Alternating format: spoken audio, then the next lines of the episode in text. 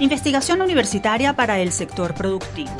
La UCAP puso en funcionamiento una dirección de transferencia con el fin de promover investigaciones que atiendan las necesidades de empresas y organizaciones públicas y privadas. Sobre el alcance y perspectivas de esta iniciativa conversaremos con su responsable, el profesor Jesús Robles. 50 años al servicio de la salud bucal del venezolano. La Facultad de Odontología de la Universidad de Carabobo está celebrando cinco décadas de funcionamiento. Su decana, la profesora Ingrid Acosta, nos hablará sobre este aniversario, así como sobre los obstáculos y retos que supone para las universidades la formación de nuevas generaciones en esta área. Talento nacional al servicio de la NASA. Conversaremos en exclusiva con el ingeniero venezolano Carlos Tomás Mata, egresado de la Universidad Simón Bolívar, quien participó en el diseño del equipo de protección contra rayos del sistema de lanzamiento de la misión Artemis 1 de la Agencia Aeroespacial de Estados Unidos, la cual espera llevar al ser humano de vuelta a la Luna. Por los niños y jóvenes, poesía venezolana premiada. La internacionalista y escritora monaguense Omira Bellicio obtuvo un premio de literatura infantil y juvenil en Estados Unidos por poemario dirigido a concientizar a las nuevas generaciones sobre el tema ambiental.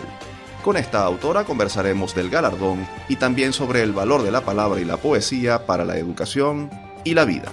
Este es el menú de temas a desarrollar en la próxima hora. Bienvenidos a nuestra revista Radial University, las voces de la Universidad Venezolana.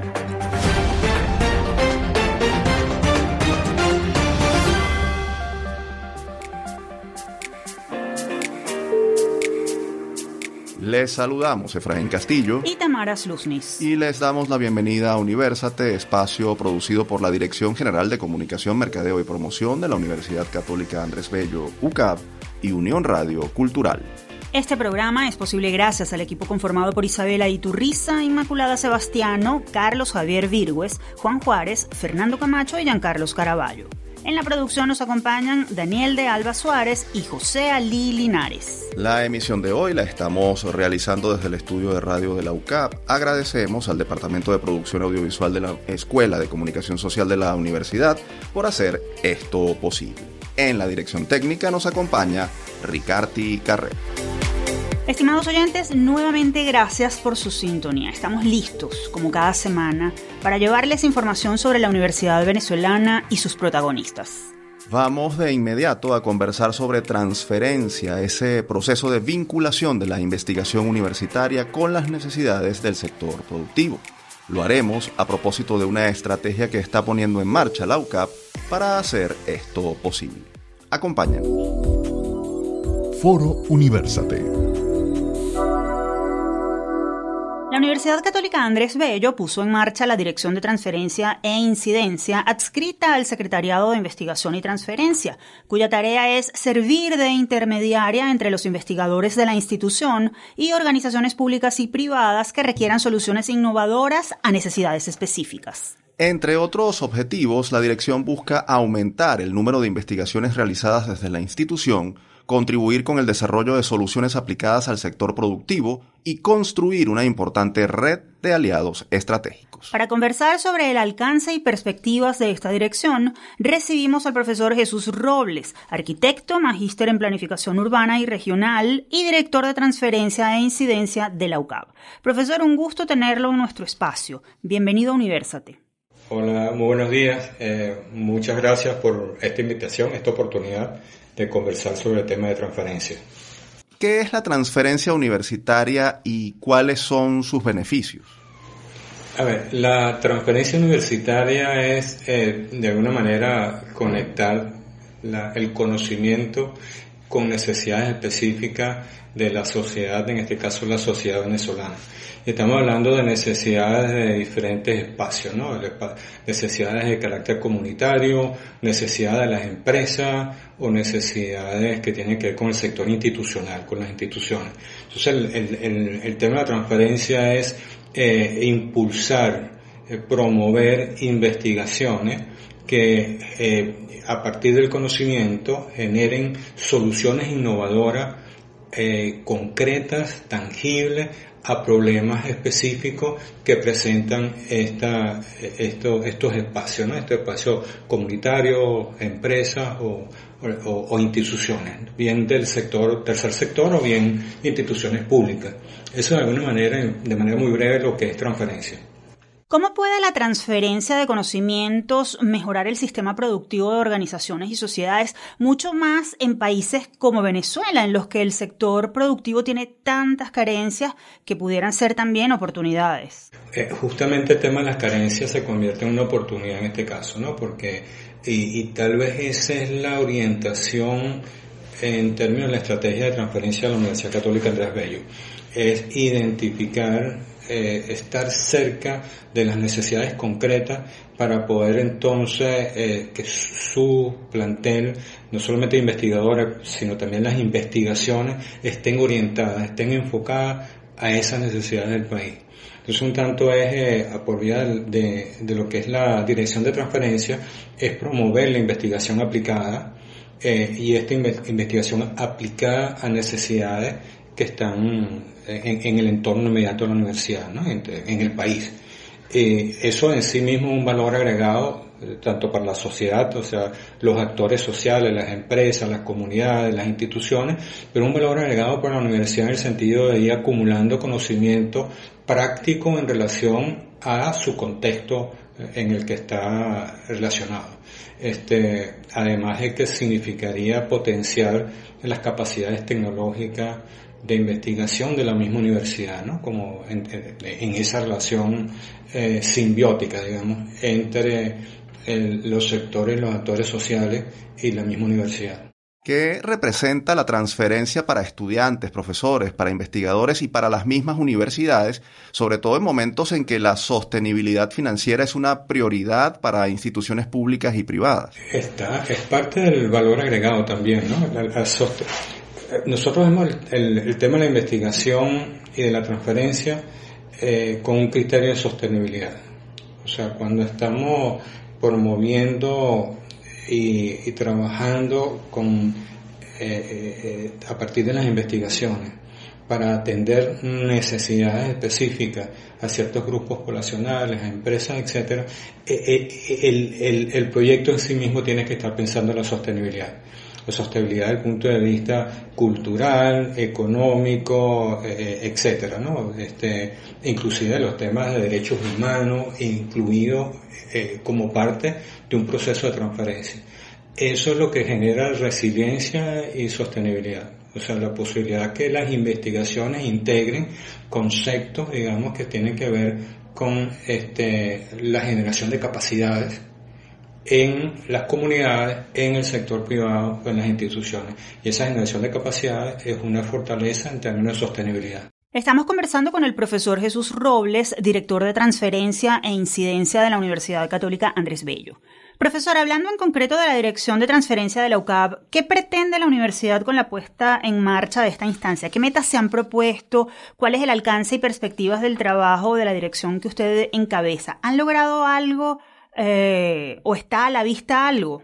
Claro, a ver, la, la transferencia no es algo nuevo, lo conversábamos hace un rato. La transferencia ha sido, digamos, como una de las funciones o, las estrategias de las universidades. ¿no? en general, a nivel global y en Venezuela también. Hay universidades en Venezuela que han hecho un excelente trabajo en el tema de transferencia. La Universidad Católica también hace transferencia, ha hecho en el pasado transferencia, pero tal vez no de una manera orgánica, no de un pensamiento estratégico, de posicionarse como una universidad que también hace transferencia. Y esa es tal vez la tarea nuestra. O sea, justamente nosotros le llamamos aquí a la universidad es eh, crear y consolidar un ecosistema de transferencia. Eso significa es potenciar, por un lado, los productores de conocimiento, los investigadores, los centros de investigación, para que asuman, digamos, este proceso de generación de, de soluciones concretas, innovadoras a necesidades que expresen los diferentes ámbitos eh, o actores que están en, en, en nuestra sociedad venezolana, ¿no? en términos de sus necesidades, problemáticas, etc. En ese sentido, este, eh, creemos que tiene que ver, es nuevo, en ese sentido sí es una, una innovación para la, propia, para la propia universidad en términos de su posicionamiento como una universidad que hace transferencia. Entendemos que la UCAP está invitando a sus docentes a presentar propuestas de proyectos de investigación y transferencia. ¿Qué se debe tomar en cuenta para presentar planes factibles y sostenibles en esta materia? Eh, eh, primero, en primer lugar, eso, eh, que parta de una necesidad. O sea, que parta de una necesidad o bien expresada por un tercero, por un externo a la universidad, o bien identificada por la universidad como una necesidad donde hay que apuntar una estrategia de transferencia. Puede ser por las dos vías. Este, y en, ambos casos, lo que parte entonces es la formulación de un proyecto donde quede bien establecido cuál es la problemática a atender, cuál es el producto a, generar, eh, cuál es el valor agregado de ese, de ese, producto, cuál es la sostenibilidad justamente de la intervención, o sea, donde todos esos elementos están expresados y, eh, en un proyecto, eh, de, un proyecto de transparencia.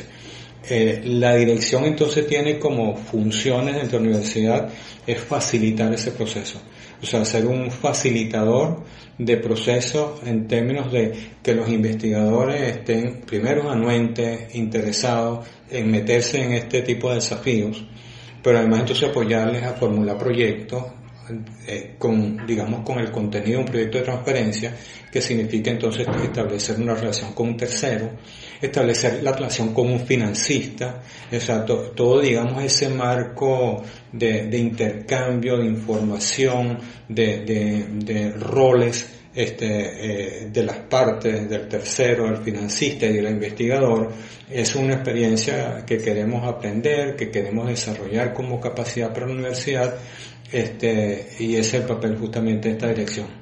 ¿Qué contactos están estableciendo con empresas y organizaciones y qué llamado les están haciendo para concretar la ejecución de proyectos? Eh, es una buena pregunta. para ser consecuentes con el principio de la estrategia de transparencia, necesitamos un tanto abrir espacio, tocar las puertas a, los actores sociales. Eh, una primera iniciativa que tomamos y que eh, por fortuna tenemos ahora el apoyo de la, del Banco de Desarrollo para América Latina, la CAF, es la creación de un laboratorio urbano. El laboratorio urbano viene a ser, digamos, como un mecanismo, un espacio que estamos creando, como te digo, con el apoyo de la CAF, para eh, permitir que investigadores de la universidad eh, eh, concreten a través de un diálogo de padres, de, diálogo con la comunidad, en este caso la comunidad de Catuche, para la definición y la identificación y la creación de soluciones concretas a problemas, en este caso la comunidad de Catuche. Significa un diálogo este, de saberes entre el, investigador y, y, los miembros de la comunidad para identificar esos problemas y para identificar además soluciones a esos problemas un caso concreto en ese, en ese proyecto, para dar un ejemplo muy, muy práctico, es todo el tema que tiene que ver con la vulnerabilidad ambiental que tiene la quebrada de Catuche, en términos, digamos, de los riesgos que existen ahí, no solamente porque son riesgos que vienen dándose de eh, años atrás, pero también dado el cambio climático. Y hay un tanto, la, una de las prioridades que hemos detectado es el diseño de un sistema de alerta temprana que permita a la comunidad de Catuche identificar el momento en que la comunidad está en, situación de riesgo por razones de, de la quebrada. Este, eh, se trata entonces de diseñar un modelo, un sistema de alerta temprana que identifique, que eh, mande la señal y que la comunidad pueda entonces tomar acciones que permitan salvar vidas. Este, ese modelo, si tenemos éxitos en sí mismo, ya es un producto de LOCAP a partir de su, de su eh, trabajo de proyecto de transferencia que puede ser luego implementado en otras comunidades y en otras cuencas de Caracas donde se da también, digamos, eh, desarrollo habitacionales populares, ¿no? Como llaman autoconstruidos. ¿no? Finalmente, profesor, ¿hacia dónde deben dirigirse los esfuerzos de investigación y transferencia en las universidades venezolanas? ¿Qué acciones prioritarias deberían ponerse en marcha? Eh, sí, el, tema es que las universidades venezolanas están llamadas a aportar su conocimiento y sus capacidades en términos de sus especialistas, investigadores, para atender las necesidades del país en las diferentes áreas de, conocimiento, economía, eh, tema comunitario, social, ambiental, de producción, etc. En ese sentido, de ahí radica la importancia de este esfuerzo de lo que es la investigación y los proyectos de transferencia, porque ellos están encaminados justamente a, dar soluciones este, a, temas que son prioritarios para el país. En ese sentido, agradecemos el, espacio que nos da en el sentido de eh, difundir el interés, la estrategia de la Universidad Católica Andrés Bello para este, ofrecer sus capacidades este, a la sociedad venezolana en términos de buscar soluciones a necesidades concretas del país. Profesor Robles, gracias por su tiempo. Desde Universat estamos convencidos de que la investigación juega un papel fundamental en el desarrollo de la nación. Así que mucho éxito.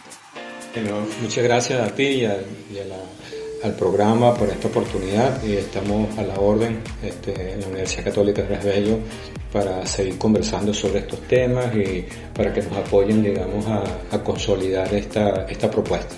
Conversábamos con el profesor Jesús Robles, director de transferencia e incidencia de la UCAP. Si desean más información sobre este tema, pueden visitar el portal investigación.ucap.edu.be o seguir la cuenta arroba investigaucap. Continuamos con esta edición de Universate, las voces de la Universidad Venezolana. Pueden encontrarnos como arroba Universate Radio en Twitter, Facebook e Instagram. También pueden seguir esta transmisión en vivo en mundour.com. Para ello solo deben buscar la pestaña Radio en vivo y hacer clic en Unión Radio 90.3. Ahora nos vamos al centro del país para hablar sobre formación odontológica, retos y oportunidades. Esto a propósito del cincuentenario de los estudios de odontología en la Universidad de Carabobo. Desde el campus. Fundada en 1973 como Escuela de Estudios Odontológicos, la Facultad de Odontología de la Universidad de Carabobo está celebrando este 2023 su 50 aniversario. Tras cinco décadas de labor, la facultad se ha convertido en un referente académico en el centro del país respecto a la formación de profesionales en el área de la salud bucal y enfrenta retos y obstáculos relacionados con las demandas educativas, los avances médicos y el contexto nacional. Sobre estos temas vamos a conversar de inmediato con la profesora Ingrid Acosta, odontólogo, especialista en endodoncia y doctora en ciencias odontológicas. Actualmente se desempeña como docente investigadora y decana de la Facultad de Odontología de la Universidad de Carabobo. Un gusto tenerla en nuestro espacio, profesora, y felicidades por este aniversario de la escuela. Muy buenos días y agradecida por la invitación. Profesora, en estos 50 años han egresado ustedes más de 5.600 profesionales de la odontología, una rama de la salud que es vital para el ser humano. Brevemente, ¿cuál, cuál sería eh, eh, o cuáles serían los principales logros de este medio siglo? Bueno, además de la formación de más de 5.000 profesionales, el impacto que ha generado en la salud bucal de su ejercicio profesional, cuando habiendo formado profesionales muy bien capacitados, han logrado insertarse en espacios laborales tanto públicos como privados. Y de verdad yo creo que ese es uno de los mayores logros que hemos tenido en estos 50 años, que hemos impactado positivamente en la salud bucal del venezolano, de la región central, pero también de Venezuela, porque tenemos estudiantes que vienen de otras latitudes y que también son formados en esta casa de estudios. Es importante que nuestra gente está afuera y ha generado muy buena imagen en la formación que, trasciende de nuestra facultad. Profesora, ¿qué han hecho en la universidad en materia de innovación y tecnología para garantizar una formación actualizada de sus estudiantes en una carrera que además sigue siendo muy solicitada por los bachilleres y que en el ámbito profesional muestra avances constantes? Así es. Bueno, hemos hecho alianzas para tener acceso a ciertos equipos y cierta tecnología que es fundamental en la capacitación de estos profesionales. Y hemos hecho alianzas para que estén en la facultad y el estudiante pueda tener acceso a ese conocimiento.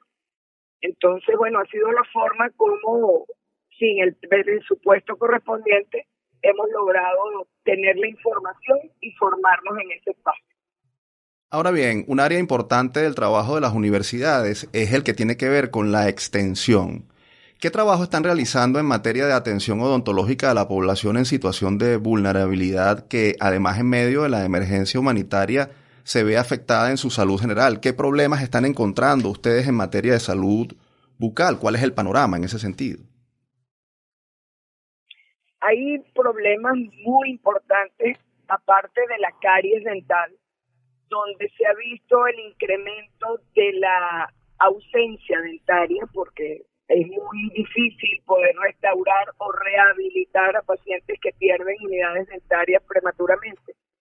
Y también hay la vulnerabilidad de la cantidad de cáncer bucal que se ha generado en los últimos tiempos por distintos hábitos o por distintas condiciones. Y nosotros estamos, bueno, llamados a hacer esa alerta de prevención.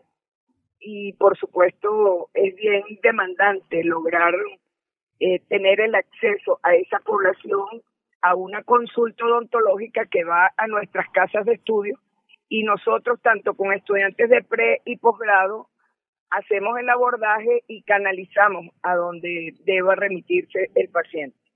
También realizamos jornadas en alianzas con las alcaldías y las gobernaciones para llegar a ampliar el espectro de atención de nuestra población estudiantil, tanto de pre como de posgrado.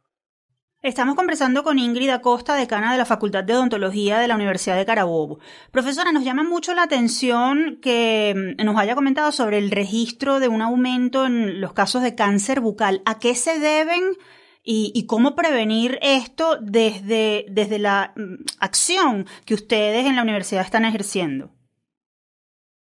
Eh, bueno, hay demasiado, digamos, el, el incremento puede estar eh, debido a algunas condiciones o hábitos de, de los pacientes, del tabaquismo, de consumo de drogas, de malos hábitos alimenticios, y hay demasiadas condiciones de desnutrición, otros como que factores que tiene el paciente que lo hacen más vulnerable a ese a ese tipo de patología. Entonces, es una atención integral la que debemos dar a nuestra comunidad, alertándolo sobre ese tipo de condiciones, porque es la prevención lo que mayormente deberíamos realizar a nuestra población. Pero y ser preventivos en la identificación de ciertas lesiones bucales por virus de papiloma humano o por cualquier otra condición de trauma, pacientes que se muerden por falta de estructuras dentarias, y eso va generando un cambio en la mucosa que posteriormente pueden haber transformaciones acá. Profesora, este aniversario de la facultad llega en medio de una crisis presupuestaria generalizada en las universidades del país. ¿Cómo les ha afectado esta crisis en materia de deserción de profesores y alumnos y cuáles son las perspectivas? ¿Se avecina un déficit de profesionales en el área? Tenemos aproximadamente tres años con una deserción importante tanto de docentes como de estudiantes.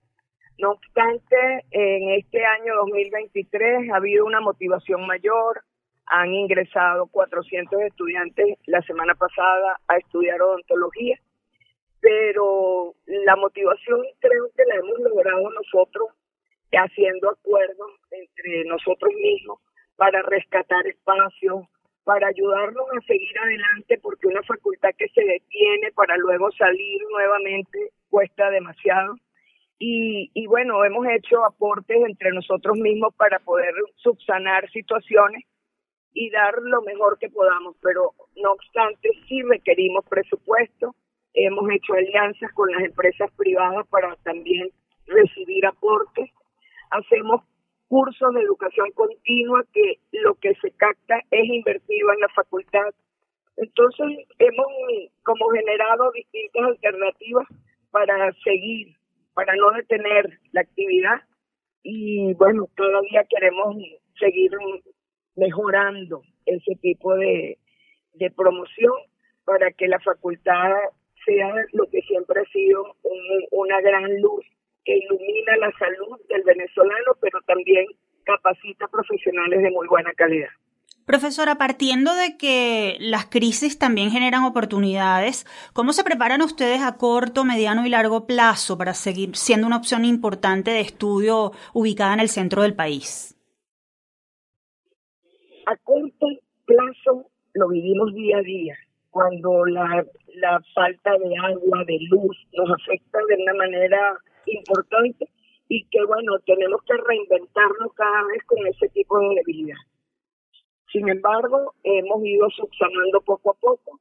A mediano hemos generado nuevos programas, desarrollamos nuevos proyectos y ese mediano y largo es como de cierta incertidumbre porque obviamente va dependiendo de lo que vamos logrando en el corto y mediano plazo. Pero siempre aspirando mantenernos activos y por eso es que no no proyectamos sino lo que va sucediendo progresivamente y a largo plazo lo que queremos es mantener la calidad de los 50 años que hemos transcurrido, que volvamos, que sigamos escribiendo una historia eh, favorable para Venezuela y para los, el gremio odontológico. Finalmente, profesora, y muy brevemente, ¿hacia dónde va la atención del paciente odontológico? ¿Se está contemplando el uso de inteligencia artificial y robótica, por ejemplo? Y además, ¿están las facultades eh, venezolanas y la Universidad de Carabobo en particular y la de la Universidad de Carabobo en particular preparadas para estos cambios y estos avances? Como les comenté, eh, el conocimiento lo tenemos porque buscamos especialistas que nos den las herramientas cognitivas para manejar ese contenido en nuestras escuelas. Pero también hemos hecho alianzas con empresas privadas quienes nos aportan los equipos en facultad para que podamos manejarlos directamente y podamos estar, digamos, actualizados con esa temática. Es una, es una constante en nuestra facultad invitar a docentes o especialistas, tanto nacionales como internacionales, para que den ese conocimiento en nuestras aulas.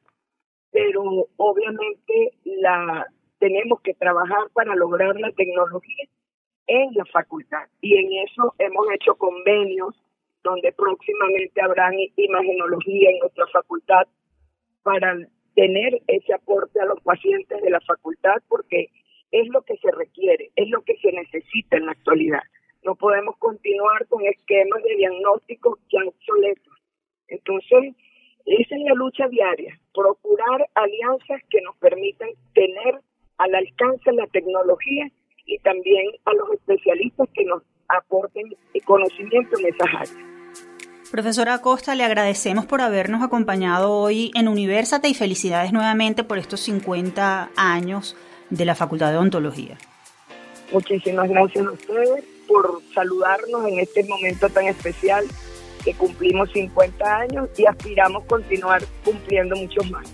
Así es, y nosotros esperamos tenerla nuevamente en nuestro programa. Conversábamos con la profesora Ingrid Acosta, docente, investigadora y decana de la Facultad de Odontología de la Universidad de Carabobo. Recuerden seguir la cuenta de la facultad arroba FAC-ODOUC. Ahora nos vamos a la pausa. Al regreso continuamos con más de Universate. No lo olviden, somos las voces de la Universidad Venezolana.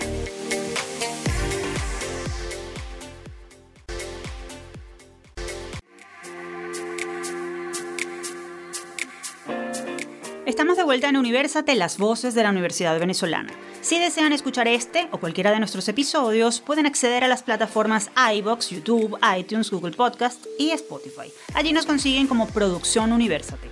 Estimados oyentes, ¿sabían que un ingeniero venezolano egresado de la Universidad Simón Bolívar forma parte del equipo de la NASA y que sus proyectos además ya se han puesto en marcha? Precisamente con él hablaremos a continuación. Hablan los egresados. El ingeniero Carlos Tomás Mata participó en el diseño del equipo de protección contra rayos del cohete del sistema de lanzamiento espacial Block 1, pieza clave para la misión Artemis 1 de la Agencia de Administración Aeroespacial de Estados Unidos, la NASA, que pretende llevar a la Luna a un grupo de astronautas luego de más de 50 años de espera. El propósito del sistema creado por Mata fue minimizar las ondas electromagnéticas a las que se puede exponer el cohete y de esta forma restar la probabilidad de que una de esas descargas atmosféricas pueda impactarlo directamente y afectar su funcionamiento.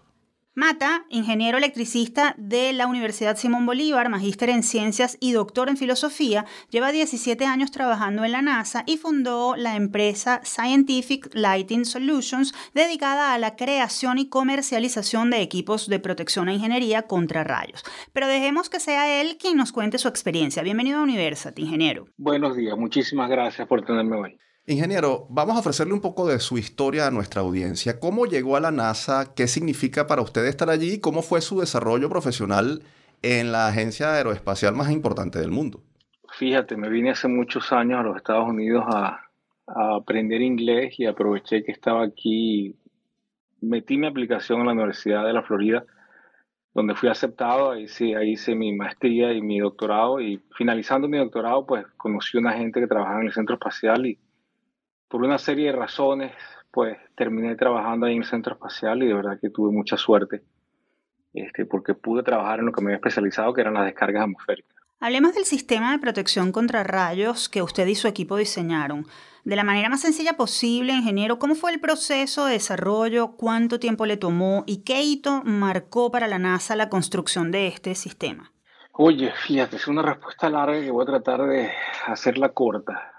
Este, estos sistemas de protección contra rayos son un poco complejos porque estamos tratando de proteger en la mayoría de las veces vehículos que aún no se han diseñado y estamos ya diseñando el sistema de protección. Y ese fue el caso aquí para la plataforma 39B. Entonces teníamos que diseñar un sistema que iba a trabajar sin ningún tipo de problema, sin ni siquiera saber qué vehículo o cuáles eran las dimensiones del vehículo. Esos fueron uno de los problemas más grandes que tuvimos al principio.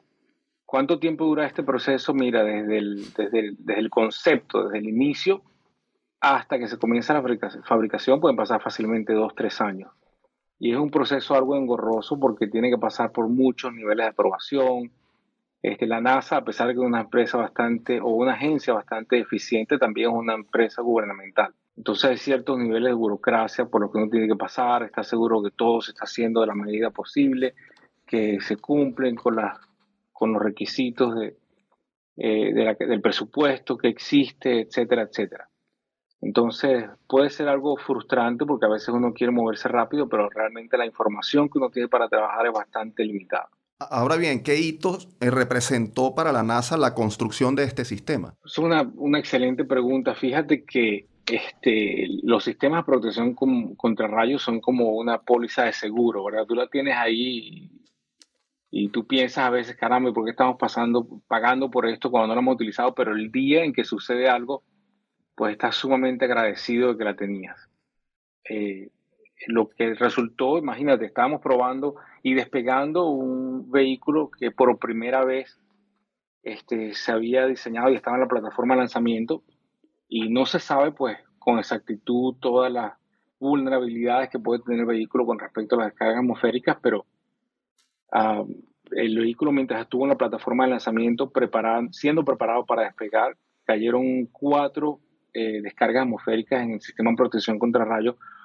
Uno de ellos fue una descarga bastante peligrosa y ninguno de estas descargas atmosféricas eh, logró comprometer o a lo mejor pues dañar o causar algún tipo de problema en los sistemas sensibles del vehículo.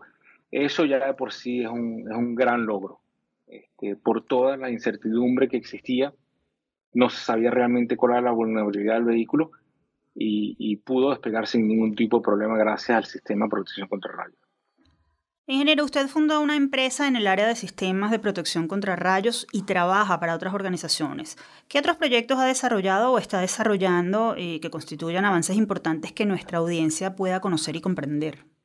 Bueno, fíjate, nosotros pues aquí en esta compañía hemos logrado trabajar también con muchas otras compañías comerciales aeroespaciales como SpaceX, Blue Origin, este Orbital ATK, Lockheed Martin, tenemos una gran cantidad de gente con la que trabajamos ayudándolo en, el área de las descargas atmosféricas. Una de las, de las cosas que hemos estado trabajando en los últimos años ha sido el diseño, desarrollo y comercialización de sistemas de detección de descargas atmosféricas, pero con una exactitud nunca antes vista. Entonces, ahora, hoy en día, tenemos el primer prototipo donde podemos ver rayos en tres dimensiones en tiempo real. Podemos ver desde la formación en las nubes hasta que impacta en la Tierra. Este, y nuevamente, esto es algo que se obtiene de forma real. Entonces, provee una, una gran cantidad de beneficios a los usuarios de este tipo de sistemas y esperamos ya para finales de este año o posiblemente para principios del año que viene tener los primeros sistemas comerciales ya instalados y funcionando. Conversamos en Universate con el venezolano Carlos Tomás Mata, magíster en ciencias e ingeniero eléctrico eh, que ha trabajado en la NASA por más de 17 años. Ingeniero, usted nos decía que se fue hace muchos años para Estados Unidos, sin embargo usted egresó de la Universidad Simón Bolívar USB en 1993, hace 30 años. ¿Qué tanto de la formación que obtuvo en su alma mater y en Venezuela contribuyó a convertirlo en el profesional que es hoy día y, a desarrollar eh, parte del trabajo que, ha puesto en marcha? Bueno, muchísimo. Fíjate, yo le debo una gran parte de mi educación a, la Universidad de San Bolívar. Ah, realmente la formación que obtuve ahí fue muy, muy buena. Yo he estudiado mucho, he, he tomado muchísimas clases a nivel universitario y de verdad que la formación que yo tuve en la Simón Bolívar no la compararía con nada. Fui muy afortunado en ese sentido. Y fíjate que en mi tesis de pregrado en la Simón Bolívar yo comencé a calcular sobrevoltajes causados por eh, fallas en líneas de transmisión de C y una de las fallas que causaba sobrevoltaje eran precisamente los rayos.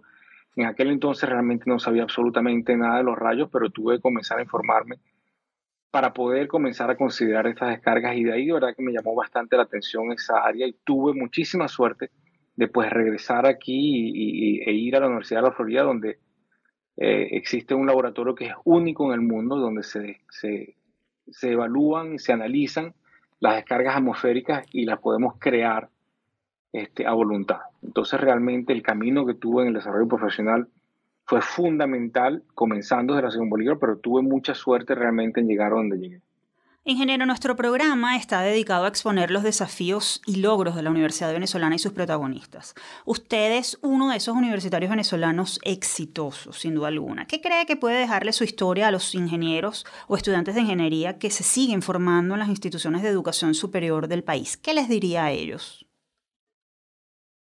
Oye, yo pienso que lo primero sería este, que ellos entiendan que lo que están haciendo ahora es realmente un eslabón en una escalera alta y que realmente a donde ellos estén dispuestos a llegar, este, lo limita simplemente la imaginación.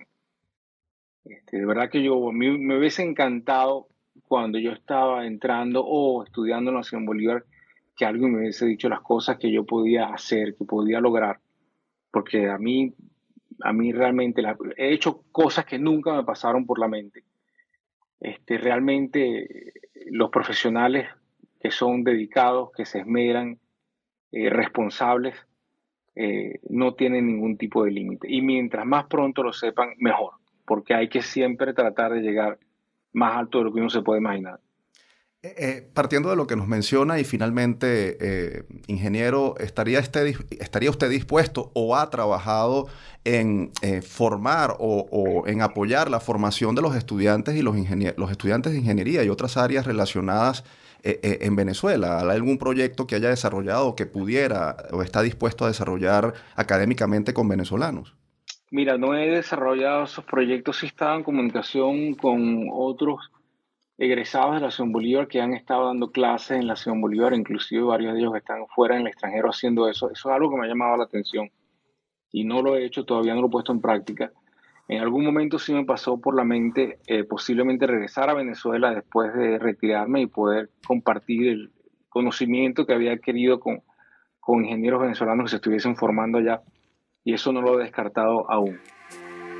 Ingeniero Mata, gracias por su tiempo. Sin duda usted es un orgullo para nuestro país y para los venezolanos. Le deseamos éxito en sus planes futuros y que sus triunfos lleguen más allá de las estrellas. Muchísimas gracias a ustedes por tenerme esta mañana. Conversábamos con Carlos Mata, ingeniero electricista y miembro consultor de la Agencia de Administración Aeroespacial de Estados Unidos, la NASA. Continuamos con esta edición de Universate, las voces de la Universidad Venezolana. Para quienes deseen dar a conocer en este espacio alguna investigación, proyecto o personaje universitario destacado, ponemos a disposición nuestro correo electrónico produccionuniversate.gmail.com. Ahora hablaremos sobre poesía y su importancia para niños y jóvenes. Esto a propósito de un premio internacional de poesía juvenil que obtuvo recientemente una escritora e internacionalista venezolana démosle espacio a nuestra universitaria de la semana. El universitario de la semana. El pasado 31 de marzo, la poeta venezolana Omira Bellicio recibió en Estados Unidos el premio Campoyada de literatura infantil y juvenil en la categoría Mejor libro de poesía juvenil en temas universales por su poemario Y la tierra sonríe, obra que busca sensibilizar a las nuevas generaciones a través del arte de la palabra sobre temas ambientales. El premio Campoyada es otorgado por la Academia Norteamericana de la Lengua Española y la Universidad de Texas San Antonio con la finalidad de reconocer el mérito de obras literarias de ciudadanos o residentes de los Estados Unidos escritas en español o en forma bilingüe. Establecemos de inmediato contacto con la escritora Omira Bellicio, monaguense, nacida en 1970, internacionalista egresada de la Universidad Central de Venezuela con maestría en literatura venezolana por la Universidad de Carabobo. Además, es autora de dos libros de cuentos y siete poemarios y ha participado en más de 30 encuentros literarios. Bienvenida a nuestro espacio, Omira. Felicitaciones por el premio.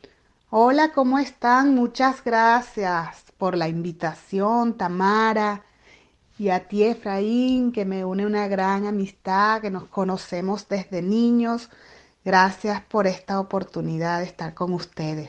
O oh, mira, en primer lugar, ¿qué representa este premio para ti como venezolana, como universitaria y como escritora? Este premio realmente es una gran sorpresa em, porque es uno de los premios como que más anhelados por los escritores hispanos aquí en los Estados Unidos, porque viene avalado por la Academia Norteamericana de la Lengua Española.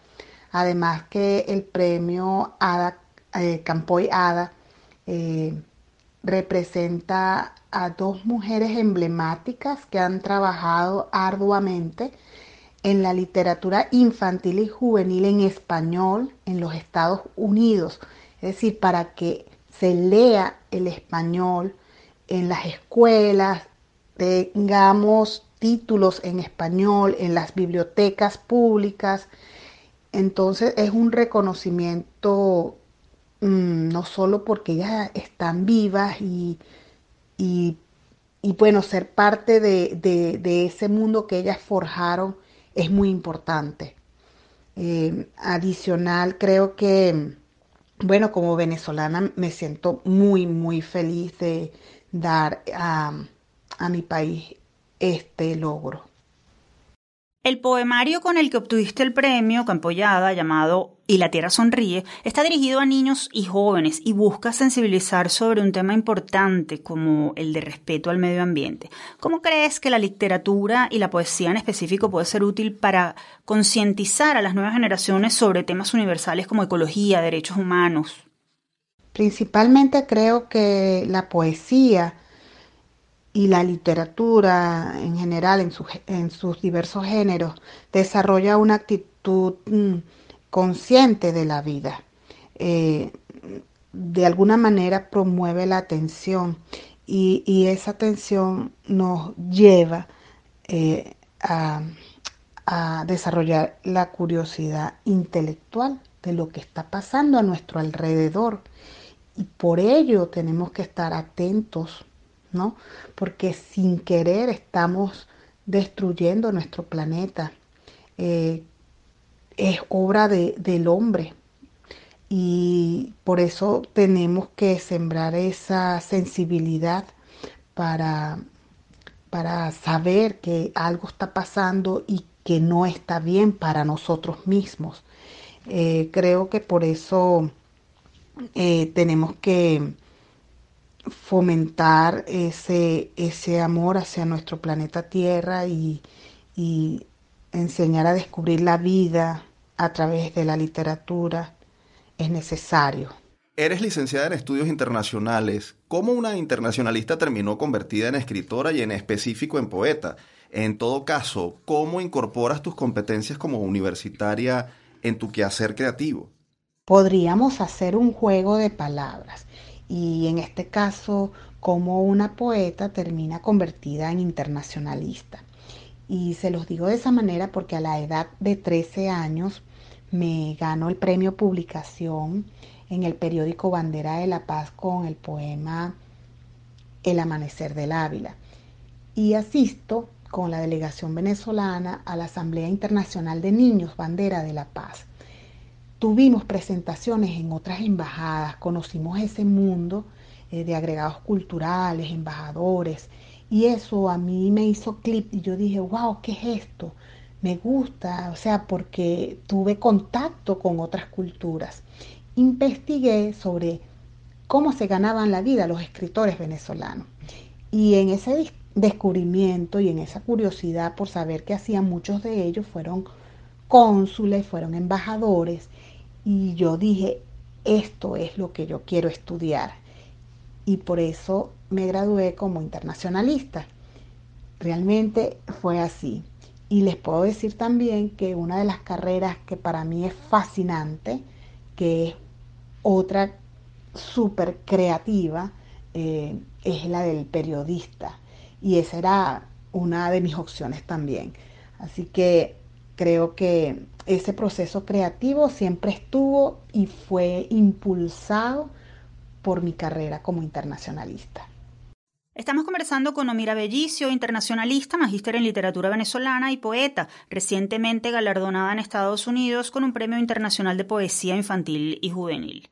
Omira, leímos en una biografía tuya que tienes años dedicada a dictar talleres de escritura creativa, promoción de la lectura y narración de cuentos dirigidos a niños, jóvenes y maestros, y que lo has hecho en escuelas de varios países de América Latina. A partir de tu experiencia, ¿cuál crees que debe ser la clave para impulsar el amor por la lectura y la educación en los niños y jóvenes? ¿Cómo hacer esto posible en un mundo en el que a veces pareciera que la lectura despierta poco interés? Definitivamente la clave es que tengamos los libros al alcance. Eh, si, si tenemos un hogar donde hay libros, el niño se acercará al libro y si tenemos unos padres que llevan a sus hijos a la librería, a la biblioteca, a los cuentacuentos, al teatro, a los museos, tendremos niños lectores. Pero yo realmente creo que esta generación lee, porque estar en el teléfono, que, que es el común denominador, es leer, porque se están enviando texto. Ah, bajo sus códigos, sí, y leen, porque bajo sus códigos están leyendo. Esta generación se textea más que hablar. Y, yo me he dado cuenta en los adolescentes y jóvenes, y son textos largos. Quiere decir que están leyendo en, en, su, en, su propio, en su propia curiosidad intelectual. ¿Qué es lo que tenemos que hacer los que somos animadores de lectura? Darles opciones, ¿verdad? Que hoy día no solamente que estén eh, los ebooks, sino que también estén muy buenas páginas de contenidos en las web, blogs, etcétera, pero que también los invitemos a que se acuerden de que hay un libro que lo pueden tocar, que pueden estar también con ellos y que sea parte de ellos lo único que tenemos que hacer es siempre invitarlos, es siempre regalar un libro, es siempre decirles esto existe y también es maravilloso. Eso, eso va mucho con, con, con la personalidad, en el grupo familiar, con los amigos, pero creo que el libro no va a morir. Y para eso estamos los escritores, para darle la lucha y seguir intentándolo y seguir animándolos a que lean los libros o el formato que sea en este caso. Pero siempre estaremos ahí para animarlos, por eso seguiremos escribiendo. O mira, eres nuestra universitaria de la semana. Tienes varios años residenciada en Estados Unidos, pero sabemos que permaneces conectada al país. ¿Qué les dices a las nuevas generaciones que se están formando en las aulas mm, del país como escritores o como profesionales de otras áreas, cuando a lo mejor pueden tener dudas sobre su vocación o sobre la utilidad de, educarse? La educación es imprescindible. Creo profundamente en, educarnos. Eh, es, la experiencia más enriquecedora que puede tener el ser humano. Eh, de alguna manera tenemos que, forjarnos en, este, en este quehacer de, de, crecer intelectualmente y, de alguna manera eh, nos fomenta ese sentido, como les decía, crítico y, coherente.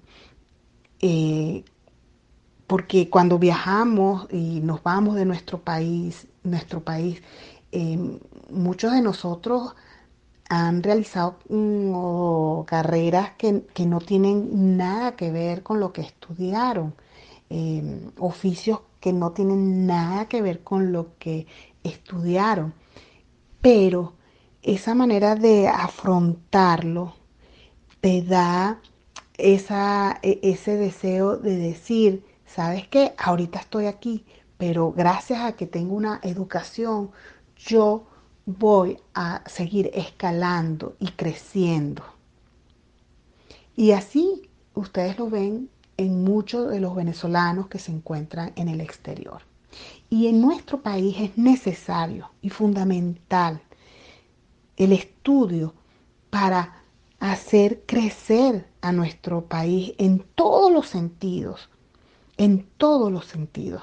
Eh, vamos a, de alguna manera a impulsarlo, a, hacerlo grande, a, a que cambie desde adentro. Y la única manera es con educación. ¿Dónde está disponible el poemario Y la Tierra Sonríe? ¿Hay alguna vía a través de la cual nuestros oyentes de Venezuela puedan conocer más de ese texto y adquirirlo? En este momento pueden adquirir Y la Tierra Sonríe en Amazon.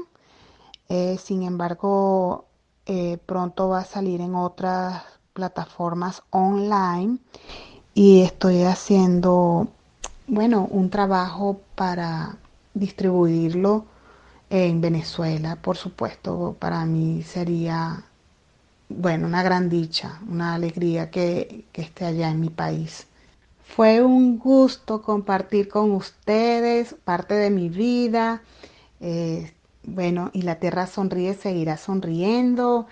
Eh, estoy muy agradecida por el premio International Latino Buddha Award y ahora el, el premio Campoyada de la Academia Norteamericana de la Lengua Española. Así que bueno, seguimos creciendo y seguimos haciendo país donde nos encontremos. Un abrazo gigante, infinito de luz y poesía. Hasta luego.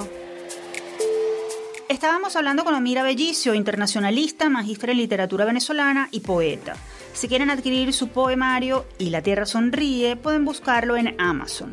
También pueden conocer más sobre su trabajo en sus cuentas arroba poetapop y arroba omirabel con doble L en Instagram. Su correo electrónico es poetapop.oficial.gmail.com. Momento de despedirnos por el día de hoy. Antes, como siempre, compartimos con ustedes nuestra acostumbrada frase de la semana.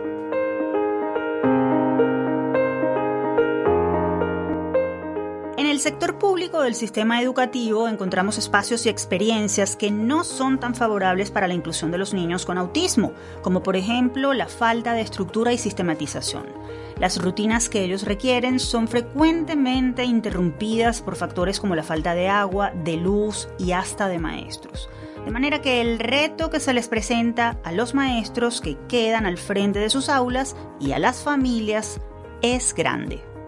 Lo dijo en una entrevista la profesora Silvia Silva Sánchez, directora del Centro de Estudios para la Discapacidad y coordinadora de la especialización en atención psicoeducativa del autismo, en la Universidad Monte Ávila.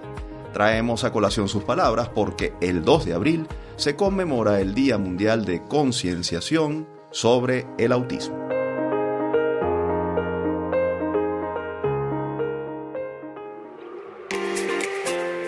De esta forma cerramos el programa de hoy. Les recordamos que Universate es una producción de la Dirección General de Comunicación, Mercadeo y Promoción de la Universidad Católica Andrés Bello, UCAB y Unión Radio Cultural. Este programa fue posible gracias al equipo conformado por Isabela Iturriza, Inmaculada Sebastiano, Carlos Javier Virgües, Juan Juárez, Fernando Camacho y Giancarlos Caraballo. En la dirección técnica de este episodio nos acompañó Ricardo Carrer. En la producción estuvieron Daniel de Alba Suárez y José Alí Linares. En la conducción, quien les habla, Efraín Castillo y Tamara Slusnis. Hasta la próxima.